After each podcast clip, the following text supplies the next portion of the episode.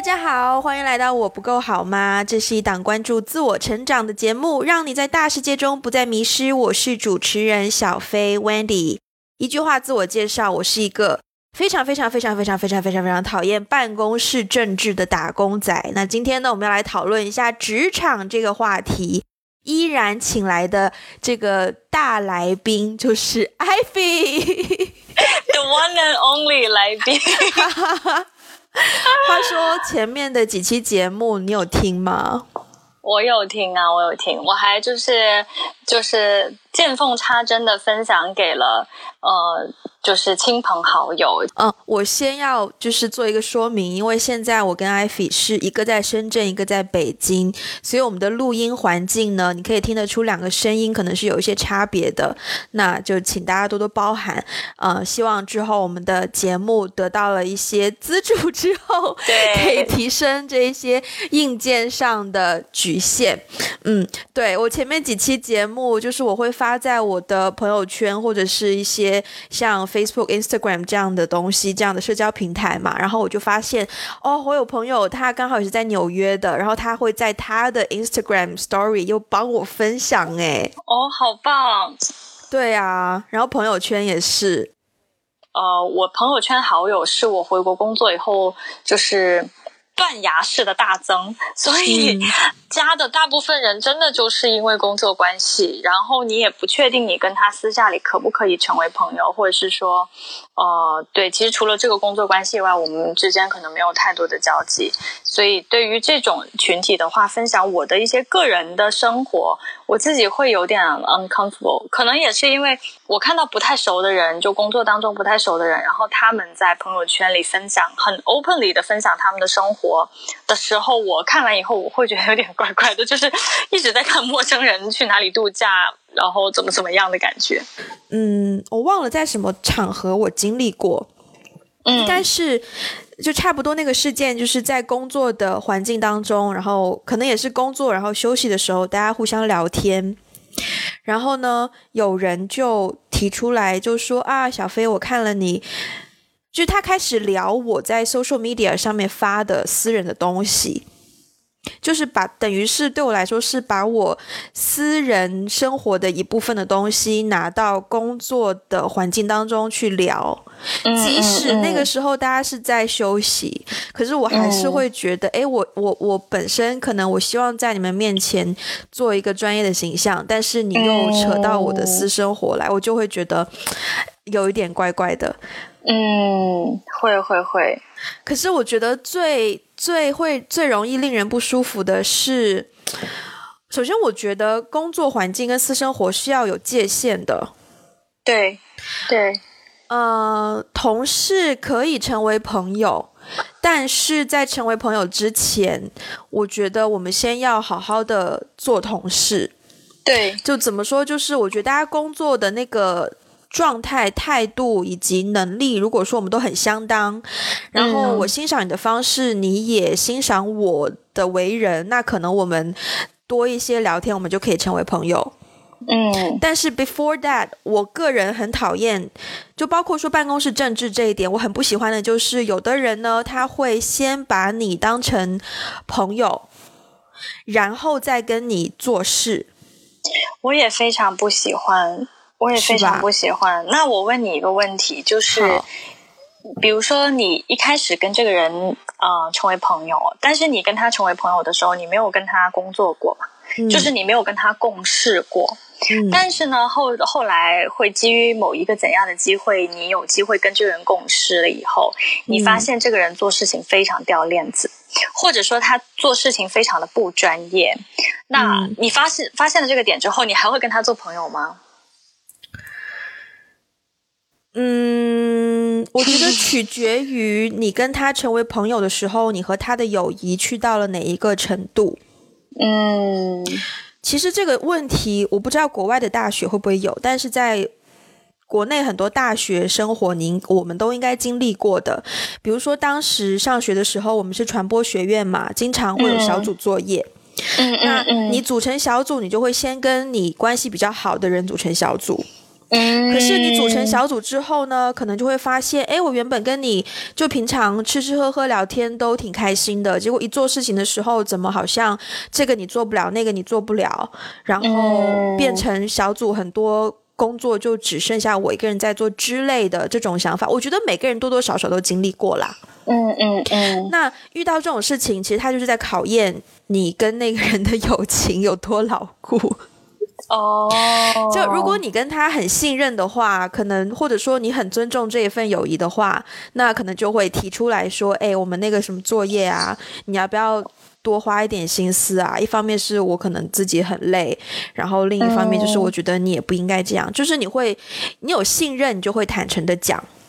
嗯嗯。但是如果你没有信任的话，你可能根本就懒得跟他讲，那你可能就会觉得算了吧，我就当重新认识了你这个人。嗯嗯嗯，那我们以后就还是就是该该怎么样就怎么样吧，我也没必要刻意去跟这样的人做朋友之类的。嗯，对。我之所以会这样问，是因为就这个人的做事情的态度怎么样，其实会 bother 到我。嗯，哦，会 bother 到我，我我对他的看法，以及我们能不能就是愉快的做朋友。当然，我觉得就像你说的，也跟我们两个之间原来的那个关系是有影响的。其实跟我关系特别特别好的人的话，即便是有一些人我没有跟他一起共事过，但是我也知道他们做事情是是。认真的是负责任的，就就是说他在工作当中，呃，他是不是一个聪明的人？他是不是做事做事情很快、很利索的人？他是不是一个把事情工作做得很漂亮的人？我觉得这些是，呃，是 bonus，是很好的优点。但是对我来说，底线就是，如果他不负责任的话，我很难跟他继续做朋友，因为我觉得负责任是一个。很重要的 quality，对，是的，是的，对对，所以如果他工作当中如果不是一个负责任的话，我希望我永远不要跟他一起共事，不然的话，这个友谊就真的是 小船要翻了。好，我觉得我们还是要回到职场这个这个话题。其实我对于职场这个概念，我觉得我还是。比较陌生，怎么说？可能对于大多数，虽然我也是打工，很多人也是打工，但对大多数打工的人来说，他可能那个职场的晋升路径是很明确的。可能我刚以实习生进来，然后转成正职的某某员工，然后可能会变成助理的什么什么什么，然后就会变成说正式的什么什么什么，然后再会下一步晋升到什么什么，就它会有一个路线。但是我嗯。电影圈是另一回事，但是我现在做办公室这份工作来说，是我没有这样的一个路线。嗯，对。但如果我们就是借鉴电影行业的这么一个路线的话，可能一开始入行，呃。女生这个也很妙，就是女生通常入行，你有想做导演组的话，会从场记开始做，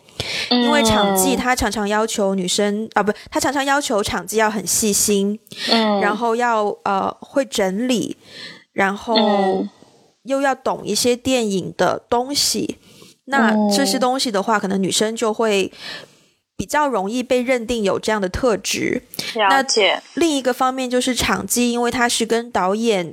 走的比较近的一个岗位，所以，嗯，刚入行，如果他又想要学东西的话，也会很乐意就是 take 这个 offer 做场记。那另外呢，可能另一个晋升的方式就是，我真的觉得“晋升”这个词在电影行业用很奇怪。Somehow，我觉得晋升它有一种被动的感觉，就它不是怎么讲，因为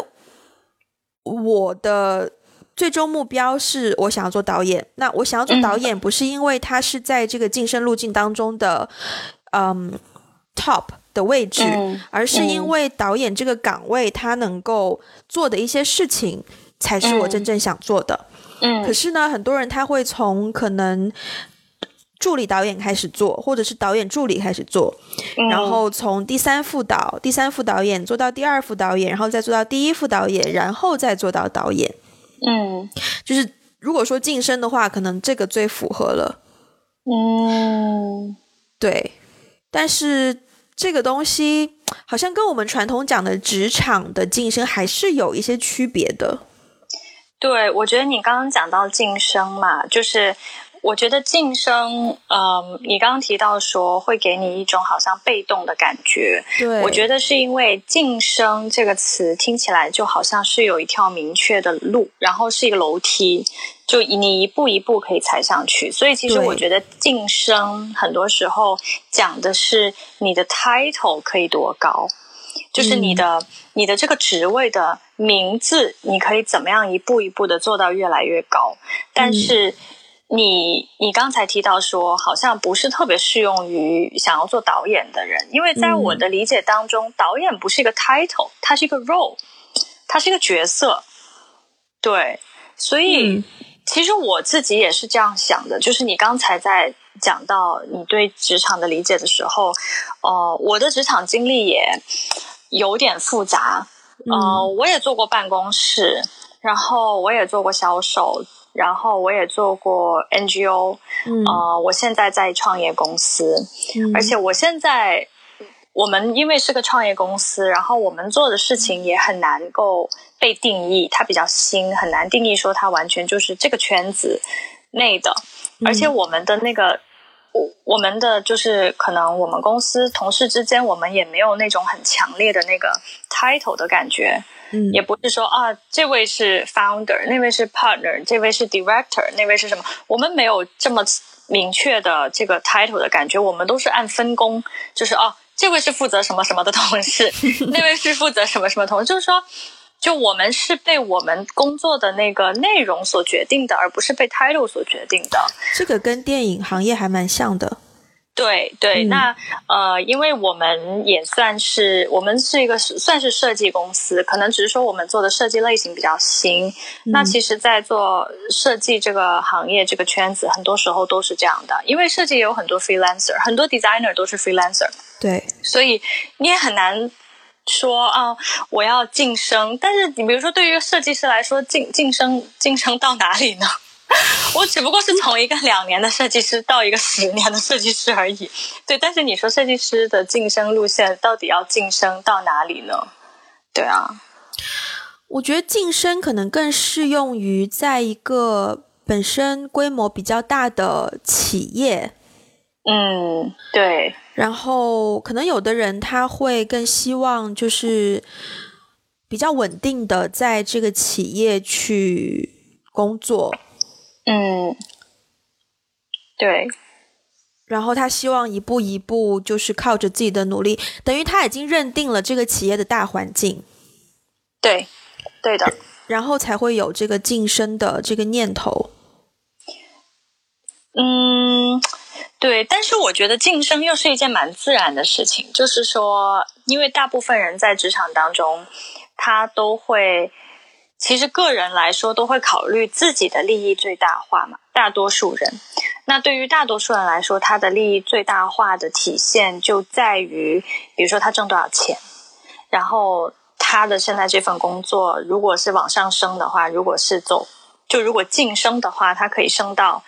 比如说几年之后他可以升到哪里。所以我觉得对于大部分人来说，嗯，在选择工作的时候，在职场里面还是蛮看重。晋升的，但是我觉得这里面有一个时代发展的一个因素啦。就比如说，我父母天天都会问我啊，就哎，你这个工作的前景是什么？哎，就晋升可以晋升到哪里，到哪一步？对，那是因为他们所处的那个社会环境只有大型的企业、大型的单位，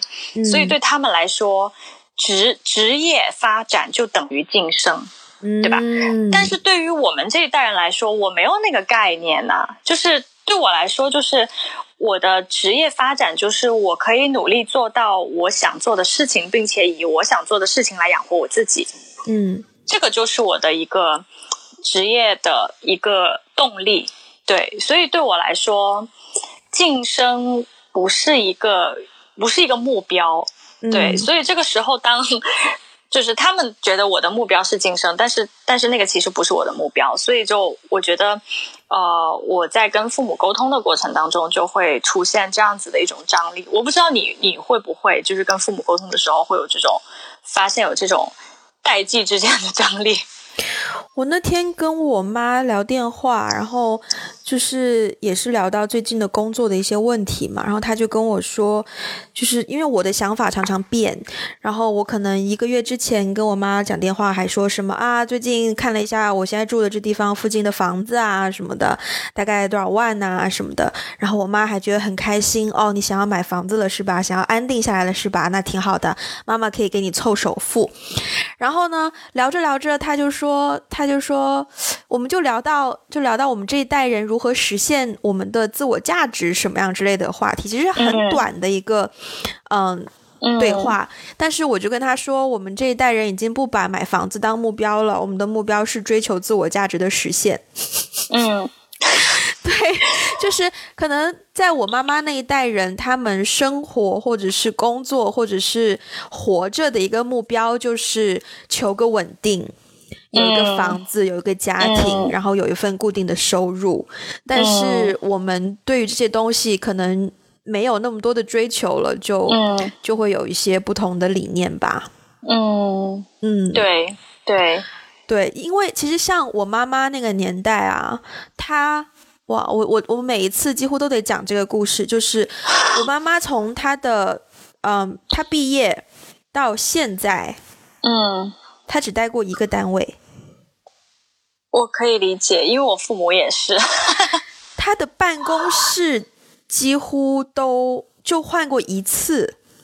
嗯，一一两次吧。就是他他他的那个呃，因为后来建了新的办公楼，所以他才搬的。嗯，在此之前二十多年他都没有搬过，应该将近三十年了都没有搬过。这对我来说简直是一个 mission impossible。对，对我也是不敢想象。对，我也是。会不会说，对他那一代的人，职场是更更容易被讨论，或者是更容易互相被理解的一个概念？嗯，我觉得有可能，我觉得有可能。但是我相信他们那一代人也是有某一小部分人是经历过流动的，因为我记得就是比如说，呃，我父母的工作也是很稳定。他们换办公室也只是因为说从部门 A 调到部门 B，但是他们都是在一个单位，就单位是这么个几十年是没有换过的。对，所以对他们在他们的那个环境下，呃，就是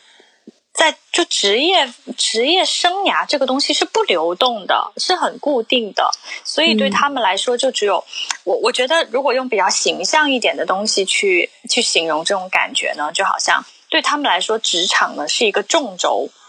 就是它是一个 vertical 的这种关系，就是你就只有你要么就一辈子做实习生，你你要么就是慢慢慢慢慢一级一级一级的往上升。我觉得是一个上下级的这种概念，对他们来说，职场对。但是我自己怎么看待这个问题？就是对我来说，职场或职业发展，它是一个横轴，嗯，对，它是一个。很流动的，它不是线性的，因为像我就是，就是刚才也提到，我父母也是几十年都在同一个单位，那我其实回国工作，我今年。步入工作第四年，然后我我现在是我第四份工作，我 我换对，现在是我第四份工作，而且我的每一份工作都是换了个行业，我不只是换部门、换公司这么简单，我直接换行业我都换了。哇！所以对他们来说很难理解，他们觉得我很不靠谱。嗯，对对，但是我不觉得说，就是说我每次换行业、换工作的时候，当然我的那个我的那个。我的那个角色，就我的那个工作内容，我的 role 会有变化，我的 title 也可能会有一些变化，但是每一次变化都是没有可比性的，因为他们在不同的 行业里。嗯，对，所以对我来说，我就发现，就是跟你刚才提到的一样，就是在职场当中，我是非常追求自我价值实现的一个人，而且我也是很看重我的工作内容，而不是我的那个 title。对。对对，所以对我来说，嗯，换工作一点都不可怕，我觉得不换才可怕。我突然在我我其实想要把刚刚那个问题换一个方式，我想要问问你，你觉得职场这个概念在今天还有必要存在吗？嗯，我觉得有它存在的必要，但是它的定义不同了。怎么说？比如说以前的人可能说职场的话，大部分人，我们就不要说以前的，不要说父母那一代人，我们就说八零后嘛，普遍就是说八零年代出生的人，那个时候他们那个时候呃，就是大学毕业出来找工作，可能过去的十年十几年外企是非常吃香的。对。对，所以外企其实也有很多很稳定的工作啊，也有很多人在外企里面工作，一直到他退休。嗯，对，所以就是我觉得大部分人是在一个我呃相对来说稳定的工作状态中，姑且不说他是不是几十年都在做同样的工作，但是至少大部分人是在一个体制内，在一个编制内，在一个公司里、单位里，对。但是呢，我我自己个人是感觉比较强烈啦，就可能电影行业有些不同，就电影它的那个性质本身决定了，我们说电影的职业或电影的职场，它就是它就是不稳定的，它就不是那种固定的方式。但是比如说，把电影或者是音乐艺术形态类的职业，我们先放一边不谈的话，我自己是感觉到。近十年，呃，我们所说的职场，其实它的流动性非常大。好，包括因为我身边也有很多朋友在互联网公司。那中国的互联网公司大家都知道嘛，就是九九六，可怕一点就零零七，就是说工 对对，就是工作时长。我第一次听到这个，就是全全年无休了。对，然后而且很多在呃，就是 IT 行业、互联网公司行，就互联网行业，很多人就是会到三十五岁就有危机，就觉得嗯，三十五岁之后公司裁员，一定会裁掉三十五岁以上的人。那这个东西客观存在啊，他年龄决定了他三十五岁，他就要另谋出路了。对，然后再包括就是最近这几年，就是国家也很提倡嘛，创业。对，所以创业公司就越来越多，越来越多。那创业公司它它就是不稳定的，但是你不能说，因为我在创业公司工作，我就没有在职场里工作，也不是。对，所以我是觉得，就是说，我觉得职场这个概念在现在发展到今天，它的定义跟以前的人。就以前的人提起职场，跟我们提起的职场已经不是同一个意思了。然后它的定义也在被越来越的多元化。对，而且我现在，尤其是我现在所在的行业，其实我会遇到非常多的 freelancer。嗯，哦，就是自己出来做项目管理，自己出来做调研，自己出来做 consultant，自己出来做设计师，非常多这样的 freelancer。而且我自己的感觉就是说，现在年轻人他也更想要倾向于。有越来越多的人认可这种自由职业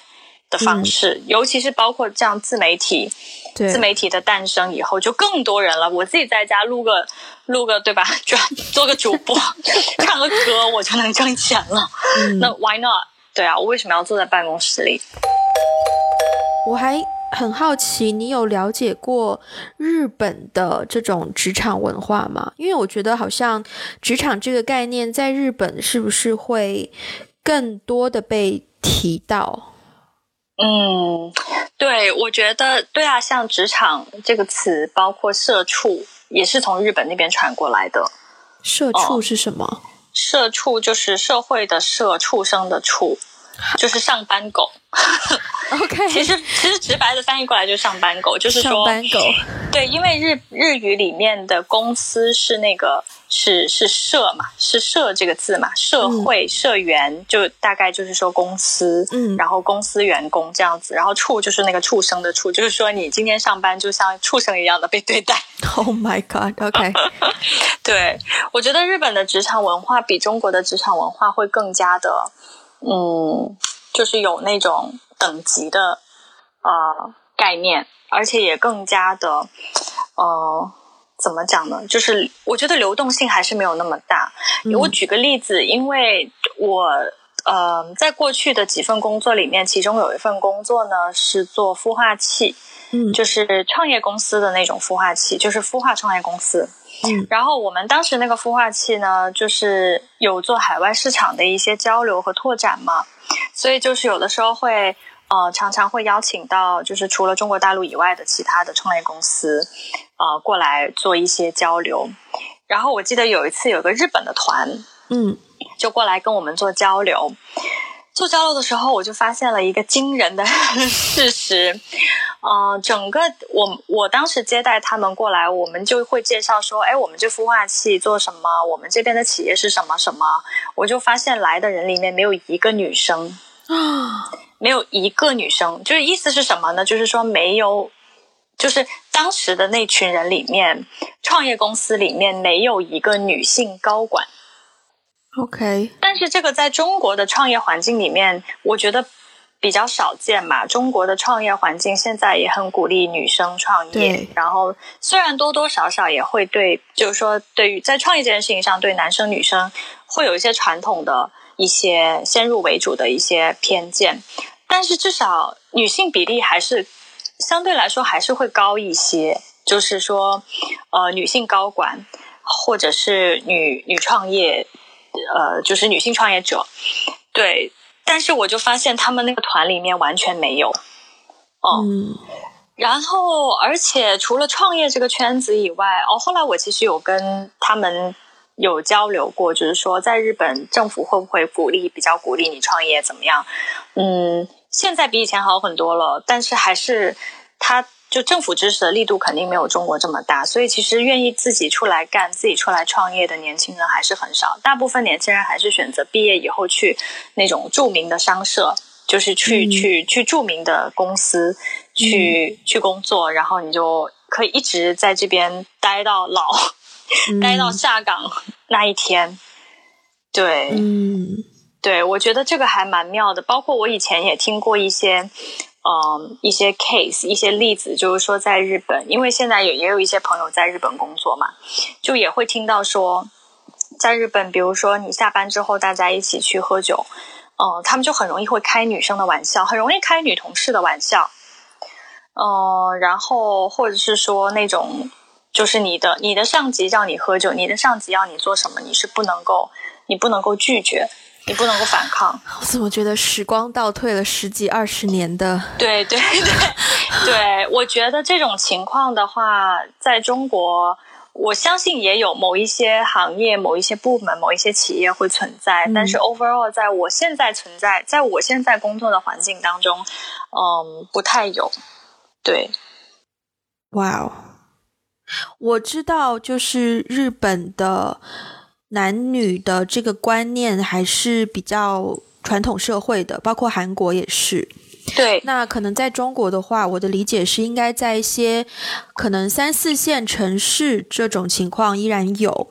但是在一二线的大城市可能相对会比较少一些。嗯，我觉得不一定。哦，对，我觉得，我觉得要看企业氛围。对，我觉得在大城市还是也是有。嗯，但是要看你所在的那个企业和单位是，首先它的公司文化是什么样子的，嗯，然后其次要看那个老板是什么样的一个想法的人。对，就是老实说，我我我比较幸运，就是我工作一直到现在，我其实没有遇到过那种对女性很不尊重啊，或者是呃非常非常直男癌啊，就觉得你要。就觉得你是一个女性的角色，你就应该做很多做一些打杂的东西啊，怎么怎么样？我是比较幸运的，我是没有没有遇到过很严重的，呃，但是我也是多多少少也能感觉到，在在职场环境当中，作为一个女性的角色是被别人是跟一个男性角色是不一样的，嗯，是有不同的眼光的，就是别人看你是有不同的眼光的。我讲到这里。我突然想分享一个我的小观察，就是关于男性跟女性在一间公司，我就不说职场了。我觉得这个概念我还是没有办法很完全的理解。我就说公司吧，这个单位可能会比较好好理解一些。对，就在一个集体里面，嗯，男性跟女性真的是有分工的。那我最常见到的一种，我就不点名说是在什么环境了，但是很常常容易。发现就是可能这个公司的老板是一个男的，嗯，那他会嗯做很多决定，嗯。嗯，但是在这个老板之下，或是跟他平级，一定会有一个女性。这个女性不说是可能她的伴侣，或者只是一个员工，或者是就是公司的一个成员。那这个女性呢，她就是会实际上把很多杂碎的事情统筹起来，并且实施。嗯，这样的一个人。嗯，这个搭配也还蛮奇妙的。这个搭配就使得这个男性常常可以看起来不需要很精明。嗯，他在跟可能合作伙伴或者是客户在沟通的时候，他可以表现的，嗯，好像很大度，嗯，然后就是，嗯，有的时候甚至会有一些，我不知道我用词对不对，就是插科打诨的状态，嗯，或者是呃声东击西，或者就是就是讲话你会觉得很虚。嗯嗯嗯，但是在对外的时候呢，这个女士可能是大多数情况下不会讲太多东西的，但她都听在眼里，看在眼里。然后回到公司内部要制定策略，要真的把这件事情做出来的时候呢，通常都是这个女性在做安排。嗯，这个男性反而常常会插不上，或者说，嗯。不太会主动的给出太多的指导意见，嗯，我觉得很有趣，因为我也不是我已经不是第一次感受到这种情况了，我还蛮有很多次了吧，就是经常会发生这样的状态，嗯，我觉得职场当中男女有分工是合理的。嗯，因为本身大家就有各自擅长和不擅长的范围，但是这种形态的分工一而再再而三的出现，就让我会产生一些疑问。嗯，可能有的男性他不是刻意去这样子做的，但是我觉得不排除有的男性或者是有的女性，他知道对方的弱点是什么，也知道自己的长处是什么，那他就呃直接。先入为主，用这种合作模式为出发点去实施了。关于关于这个呢，我我可能在我众多的众多的工作经历当中，可能有一一次有有就是感受到这个点吧。嗯，对。然后，但是也不明显，其实，所以就其实我经历过的。女性上司、女性老板还挺多的，嗯，好好哦，就是呃，也不一定，对，也不一定。但是，但是，我觉得这个这个这个话题也挺挺有意思的。就是通常呢，我经历的是有两种类型，就是说一种类型的女性上司、女性老板，她是也是非常嗯有远见，然后非常会做决定，非常会把握那个大方向。嗯，但是有的时候有一些女性上司呢，她很容易揪细节，嗯，然后当她一揪细节的时候，就是，嗯，我我就会，但是我觉得这个可能不是女性上司的问题，一个男上司也会很揪细节，嗯，也会很有控制欲很强这样子，所以我我觉得这个跟性别没有太直接的。关系，嗯，对，但是我确实是听过一些说法，就是跟周围的朋友也也曾经讨论过这样的类似的观点，就是觉得好像跟女相，就是如果我们也是女女生，然后跟女上司相处的时候，嗯，会有张力。这个说法我很多人都跟我讲过，就是说，嗯，就会用女魔头来形容自己的老板。然后就觉得女上司对自己非常的不宽容，对自己非常的凶，呃，然后非常的怎么怎么样，所以我我觉得还蛮有趣的，就是说，因为我现在所在的公司不是这样的，就是我现在的公司，嗯，就是虽然男生还是比较少，但是但是大家分工是是很很合时宜的，而且反而就是男生更擅长做沟通类的工作。嗯哦，然后我们公司的女生更更适合去就做事情，嗯对对，所以我觉得这个男生是怎么样的，女生是怎么样的，我觉得这个是社会偏见。嗯，对，但是我也不能排除一点，就是我也很很很想探讨这个，我也觉得很神奇，就是我身边真的我工作以来，我周围已经有，就是真的挺多女生，我们坐在一起聊天的时候会讲到关于女上司这个话题，然后会觉得女上司对自己真的非常的苛刻，呃，而且非常的容易发脾气啊，去有控制欲啊，怎么怎么样，就是。很多人跟女上司的这个相处很有张力，我觉得这个点非常的有趣。我问一个假设性的问题：如果你可以选择的话，你更希望自己拥有一个男上司还是女上司？我我很难做这样的一个选择，因为对我来说，就是我我经历过男上司，也经历过女上司，我经历过。很可怕的男上司，也经历过很可怕的女上司。嗯，对，所以我其实很难做决定，因为我觉得这个不是他们的性别造成的，我觉得是他们的这个人本身造成的。对，我好像没有遇到什么可怕的上司，当然也可能是因为我这个人太宽容了，所以在别人眼中也许是一件可怕的行为，在我这儿都觉得不是事儿。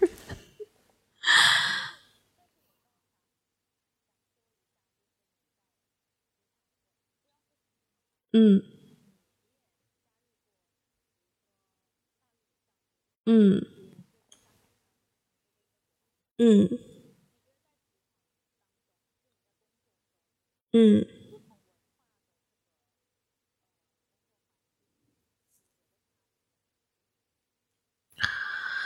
差别在哪里？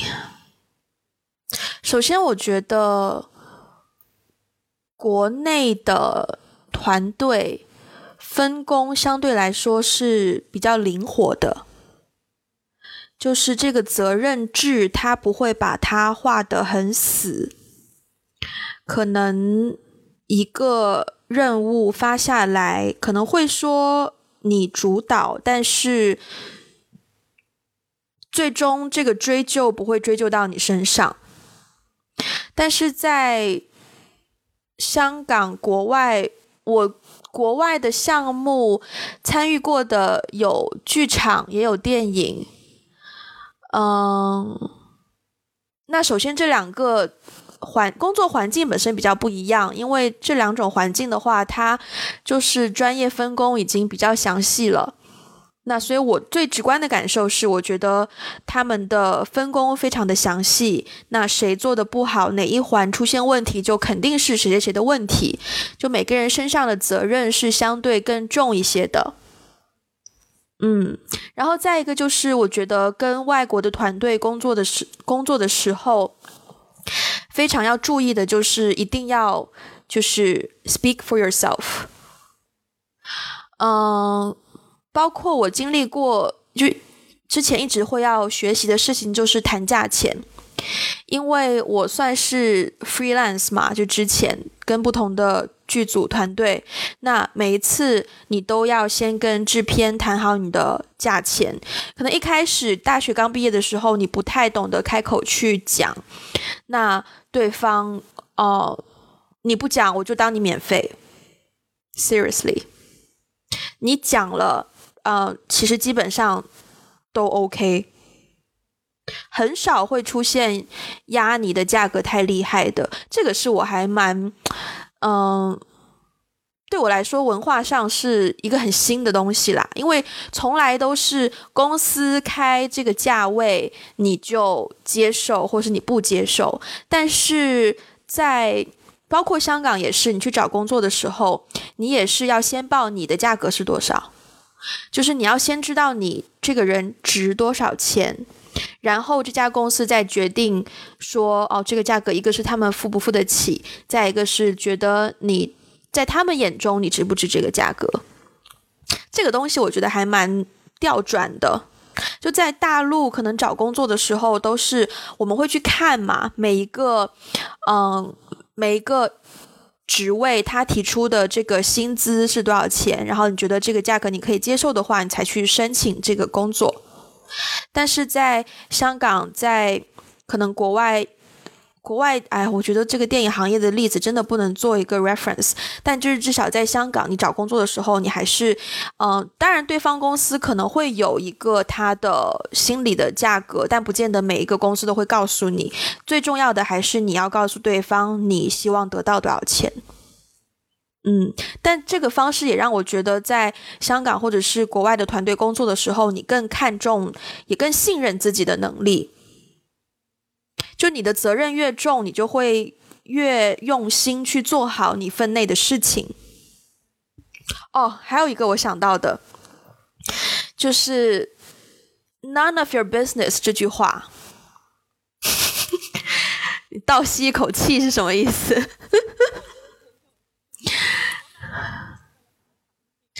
你知道 “none of your business” 这句话呢？以前我觉得讲这句话的人很没有礼貌。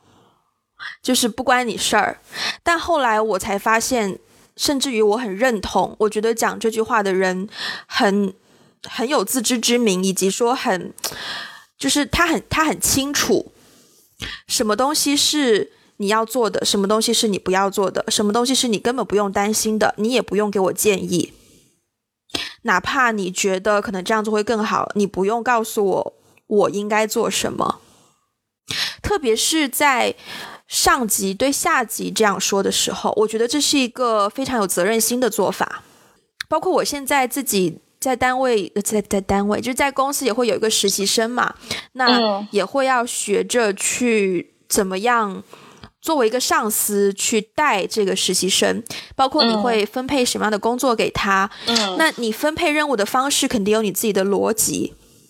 对吧？那可能有的时候，嗯，实习生会想要给你一些建议，你觉得可能对这件事情是好的，或者怎么怎么样。那我曾经就试过，我跟当然这个是外国的环境，外国的团队，可能我就跟他聊到了某个问题，然后他让我去按照 A 方案去实施，然后呢，我就说，嗯，A 方案的话，但是会有一个这样的问题，会不会 A 点五方案比较好？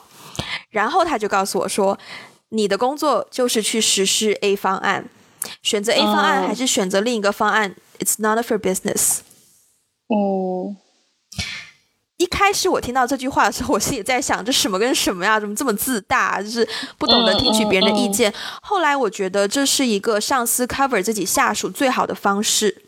因为如果下属按照 A 方案完成了，当中这个过程出现了什么错误？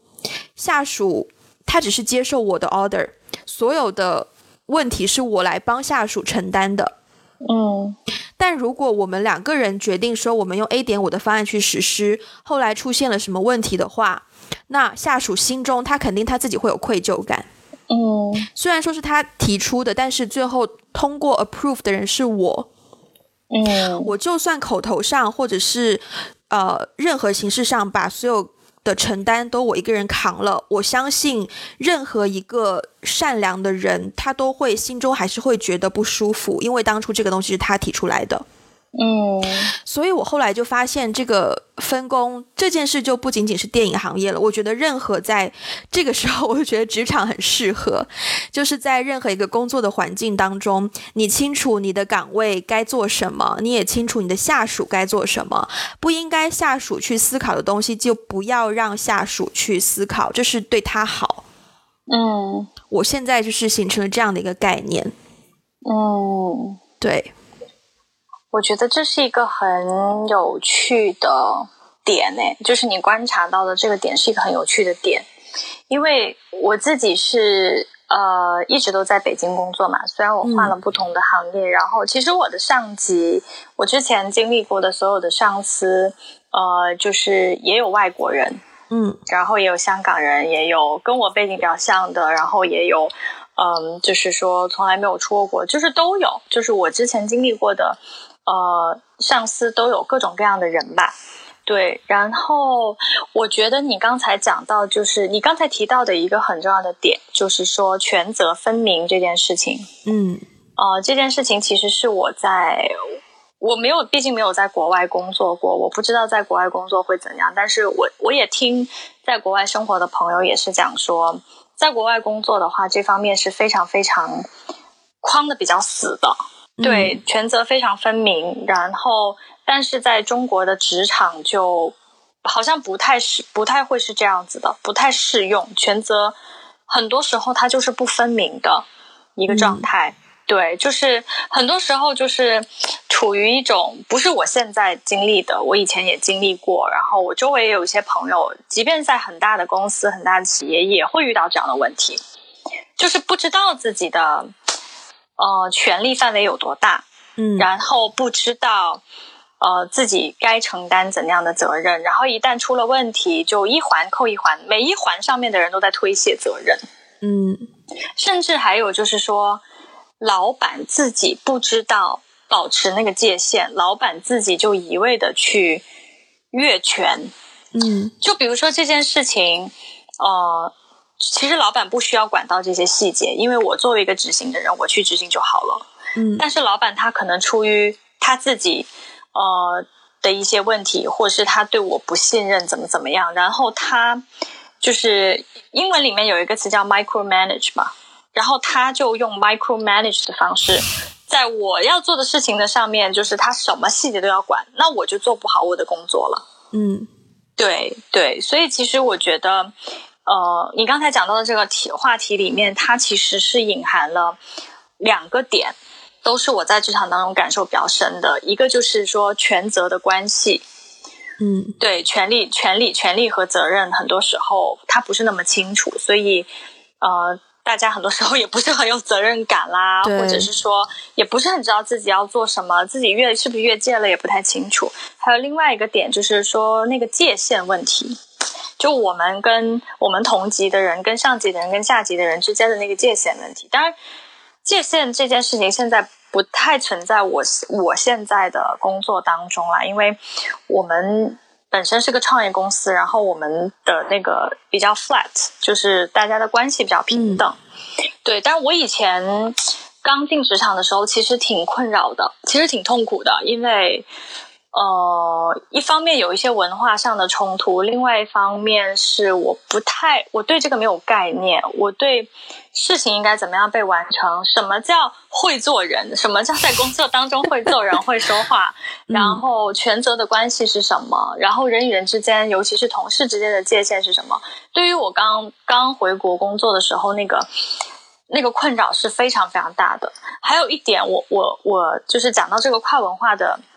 工作环境还有一点，我其实想，呃，也想拿出来讨论一下，就是以前呢，呃，我虽然没有在美国说正式的工作过，但是我在美国也是实习过嘛，嗯，然后而且我之前一直的实习经历都是在国外，在日本啊，在美国。那后来我回国以后，我也是从最低的做起啊。哦，所以我觉得跟我在实习的时候可能差别不是那么大，因为我我也不是那么的重要嘛。那我刚开始工作的时候呢，嗯，有的时候我就会发现一些问题，我就会思考说这些问题为什么大家明明看到那个问题在那儿，为什么不改？对，然后有的时候我可能。嗯，包括跟家人、亲戚、朋友，我们聊起这件事情的时候，我也会说为什么不改？嗯，呃，但是对方很多时候给我的回应是：哎，你不要出了国，拿你们西方的那一套东西来看中国。嗯，我当时呢就很诧异，就我诧异的点是，首先我我提出来的这个问题不是因为我有什么西方留学背景。也不是因为不不是不是因为西方的公司是这样做，我才提出来要这样做。不，我不是因为这个原因，是因为我真的看到了有个问题在那儿。嗯，然后我我希望这个问题得到解决，但是我不知道为什么，我只是在以事论事而已，我只是在讨论这件事情而已。但是我不知道为什么，我讨论出来以后，大家会认为我从一个文化的角度在谈论这件事情，然后就以此作为一个。不改进的理由。每个公司都有自己的问题啦，就是执行上的，或者是任何一方面的。那以我的角度，就是在我学会了这个 "It's none of my business" 这一套之后呢，嗯，我会去更加的留意说这个问题是怎么产生的。就我在不问任何人的情况下，我会自己去观察。嗯，当我观察到了这个问题的本质，然后我会去自己分析。那这个问题，如果我想让它变好的话，我跟谁讲最合适？嗯嗯，会不会跟这个人讲了之后，这个问题能够有机会解决，还是不能够有机会解决？呃，都会去考虑。那有的时候你会发现，这个问题是你无论跟任何一个人聊都没有办法解决的。嗯，那我就干脆不说了，免得说完就是招致了这么一番讨论，然后又不能够解决，那不就浪费时间吗？嗯，但是可能有的问题是，可能你跟某个人聊了之后，他他可能真的是没有被发现的问题，然后你甚至已经有一个比较合理的解决方案，那你可能跟一个合适的人聊了之后呢，这个问题就有可能被解决。嗯，这个是一个学习过程吧。我当初刚出社会、刚工作的时候，也会有这样的问题啊，就是呃，我发现了。一个不太合理的地方，然后我想要跟谁讲一下，但是我完全没有这种选择性的讲，或者是多了解一些这种思考都没有。那我跟一些人讲了，可能对方就会，他要么就笑一笑敷衍一下，要么就 It's none of your business，要么就觉得说，哎，你你你还小，你不懂什么的，就是敷衍也会有。因为如果那个问题很复杂的话，他觉得没有必要跟你去解释，那他就会敷衍啦。嗯，对啊，我觉得这个是可以理解的范围啦。但是，嗯，可能每一个刚刚步入社会、刚刚开始在一个集体当中工作，然后特别是工作你又开始收钱，有一些利益的呃出现的时候，它就会变得比较复杂。嗯，然后要慢慢的去学习的一个东西。嗯。对啦，就是，呃，我提这个是因为很多时候它也未必是一个，呃，就是那么燃眉之急。对，它很多时候也不是燃眉之急，可能就是大家闲聊的时候说起来就提起来一件事情。但是我比较好奇的是说，为什么大家，比如说我提，我跟一个没有出过国的同事，如果我们两个同时提到了同一个问题，我是觉得大家对我们的反馈会不一样。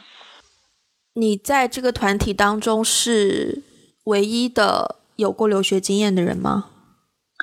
其实也不是，其实也不是。对，所以就，但是我现在的工作就不会遇到这种问题。现在比如说，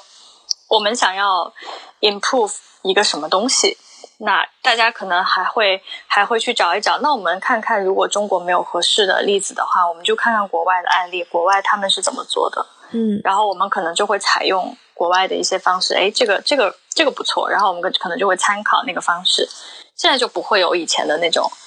事情。嗯，对，对，我能理解。如果你觉得就是在一个团体当中，无论讲什么，大家都会就是怪罪于你的文化。背景经历，我能理解那个感受。然后我觉得这个东西也很值得我们下一次单独开一期节目，对，就聊一聊这个崇洋媚外的问题。对对对。呃，关于结婚，就我因为我身边已经就之前讨论过了，我们都。马上要三十了，嗯，那所以我身边的同龄人很多，其实要么就是已经结婚了，要么就是生孩子，嗯，呃，所以他们其实，在职场当中面对很大的焦虑，就是，嗯，大家会有不同的态度，对此有不同的态度，就是，但是普遍的一个态度就是说，OK，我现在可能我很快在接下来的一个阶段当中，我要要小孩。如果我要决定要小孩的话，那我的职场就会终止了，我的职场生涯可能就会断断一段时间。嗯，等我再回来的时候，已经我已经不如我以前那么的有价值了，因为我是一个已婚妇女，我有家庭。对，就我我觉得在职场这件事情上，就女性职女性和职场一直都是一个，就是大家很。很喜欢讨论被讨论的很多的话题，但是我以前讨论没有什么感觉，但是当我现在真的看到哦，身边的人真的在，嗯，决定，比如说要小孩，或是小孩已经生出来的时候，他们很认真的在考虑说，那我下一步是怎么样呢？我下一步我想照顾小孩几年，那我就不可能再回到职场了，所以我必须要找一个我自己喜欢的职业，我自己干点什么东西，对。或者是我换一个工作，换一个朝九晚五的比较稳定的工作，就就大家真的开始思考这件事情了，我才发现哦，它真的很现实。为什么会觉得不太可能回到职场啊？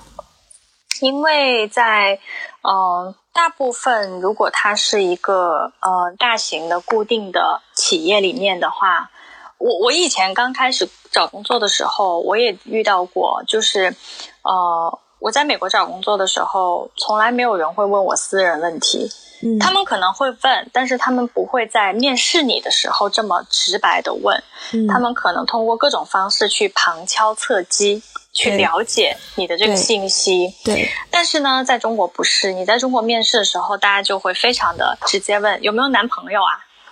打算结婚吗？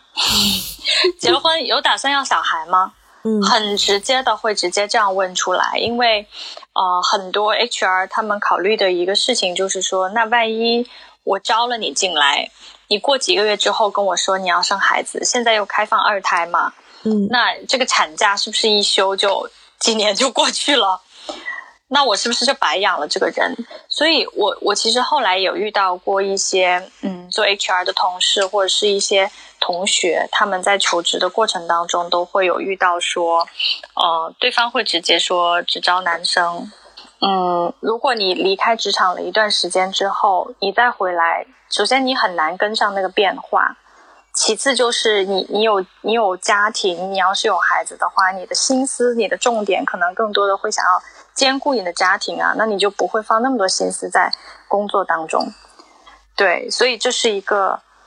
虽然这是一个 assumption，但是呢，这是一个很 common 的 assumption，所以就导致我觉得很多很多复杂原因，但是我觉得这个是一个蛮主要的原因，就是导致很多女生，如果她就结婚生孩子之后很难回到职场。我一直对。这个想法有一些不理解，嗯，呃，我觉得这个跟我做太久电影行业是相关的，但是当我现在转到一个嗯比较比较传统形式的公司之后呢，包括我也经历了招人这件事情之后呢，我就能够从另一个层面去呃。看待这件事，甚至说理解一些这件事吧，但是它是两个角色在理解这件事。比如说，当我作为一个求职者，嗯，OK，呃，以前做电影的时候呢，因为我们本来就是 freelance，嗯，我们知道电影。有不同的岗岗位的需求，这个因为就是因为这个分工太具体了，嗯，每一个岗位你要完成什么事情，那只要你有能力可以完成这个岗位必必须要完成的事情，包括可能你这个人的某些特质，就比如说像场记，如果你足够的细心，然后你的沟通能力又很好，然后你。又懂一些电影的专业的东西，你就算两年都没有做电影，三年都没有做电影，你只要之前的那个人脉还在，嗯，我觉得就不用害怕找不到工作。哦，因为这个东西是技能性很强的，可以这么理解吧？就是这个工作是技能性很强的，它不会因为说呃什么跟不上了，或者是。怎么样，你就找不到工作了？再加上本身就是电影的这个工作，它就是阶段性的嘛，就是 project based 的项目的。那你做一个项目，再做一个项目，很快那个经验也就有了，你就马上又可以熟能生巧，马上就可以重新再步入正轨。嗯，所以我本来对这个问题就是一点担心都没有。再加上，就这两年可能行情不太好，很多人也没有办法开工。但这个可能时间一过，可能工作又会找上门。嗯，因为只要你这个人身上是有那一份技术的，你就不怕找不到工作。可能是因为这是一个技术性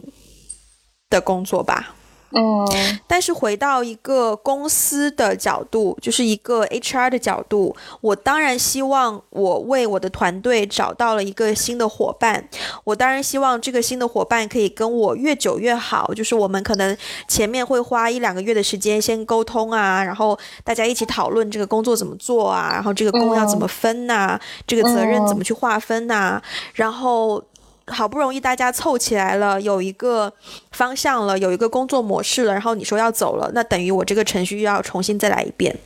嗯，但是在电影行业里面，这些是不存在的。嗯，这些已经早就完成了，不知道多少年了。嗯，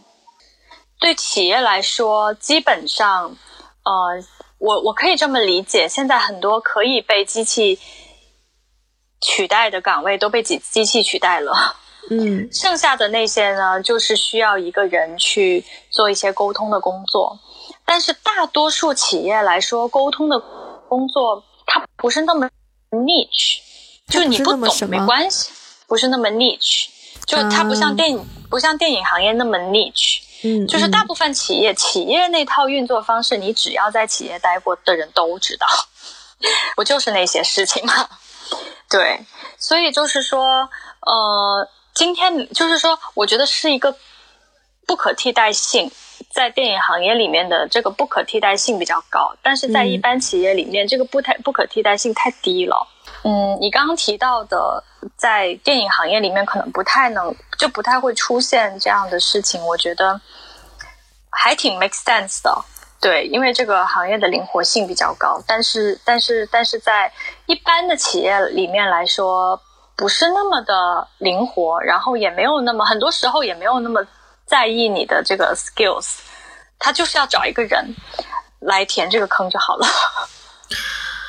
呃，我在香港有一个感觉，包括之前的室友，他也跟我讲，他觉得香港的公司这个人员的流动性非常的大，嗯，很多人就是三个月的时间就离职了，然后换下一份工作，然后跳去一个可能。配呀，薪水待遇都更好的环境，